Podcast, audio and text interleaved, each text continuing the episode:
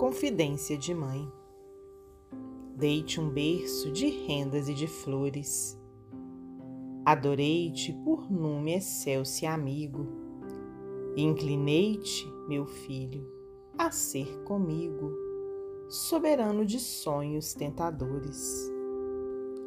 Ordenava no orgulho que maldigo, não te curves nem sirvas onde fores Entreguei-te mentiras por louvores e enganosa fortuna por abrigo. Hoje, de alma surpresa, torno a casa. Tremo ao ver-te no luxo que te arrasa, como quem dorme em trágico veneno. E choro, filho meu, choro vencida, por guardar-te entre os grandes toda a vida sem jamais ensinar-te a ser pequeno.